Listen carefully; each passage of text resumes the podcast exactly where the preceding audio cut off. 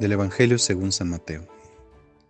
En aquel tiempo exclamó Jesús, Te doy gracias, Padre, Señor de cielo y tierra, porque has escondido estas cosas a los sabios y entendidos y se las has revelado a la gente sencilla. Sí, Padre, así te ha parecido mejor.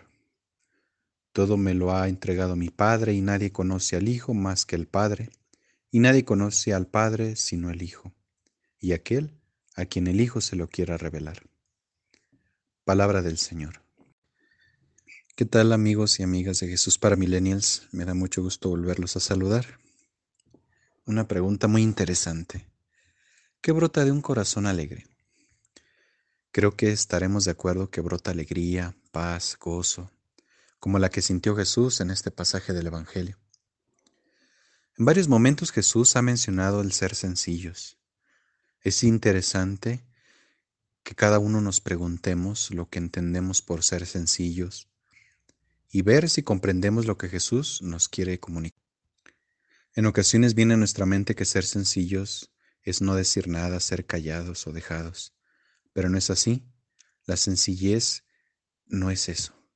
Por el contrario, implica inteligencia y sabiduría de Dios desde Dios. Así es, la sabiduría de ver la esencia de las cosas y evitar dejarnos llevar por los adornos que nos pueden desviar de lo importante, de lo esencial. Ser sencillos implica que cada uno nos valoremos y valoremos a los demás. Dejemos de lado las comparaciones, la envidia y el egoísmo, porque nos sabemos valiosos e importantes para Dios, delante de Dios. Y en esta sintonía que podemos sentir y percibir la presencia del Hijo que nos revela al Padre, cuando logramos estar en esta armonía que procede de Dios, todo se ordena y podemos disfrutar de una vida en paz. Con pocas palabras Jesús nos revela un aspecto fundamental para nuestras vidas. Ser sencillos, llevar en nuestro corazón la certeza más importante, la presencia de Dios en todo y en cada uno de nosotros. Solo adheridos a Jesús y a su alegría, la vida será más llevadera. San Agustín nos lo recuerda con estas palabras de sus confesiones.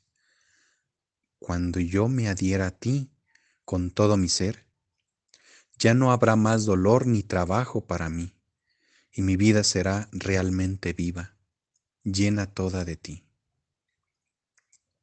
Vivamos siempre esta alegría y esta alegre presencia de Dios y hagámoslo todo, siempre Dios, siempre en Dios y siempre desde Dios.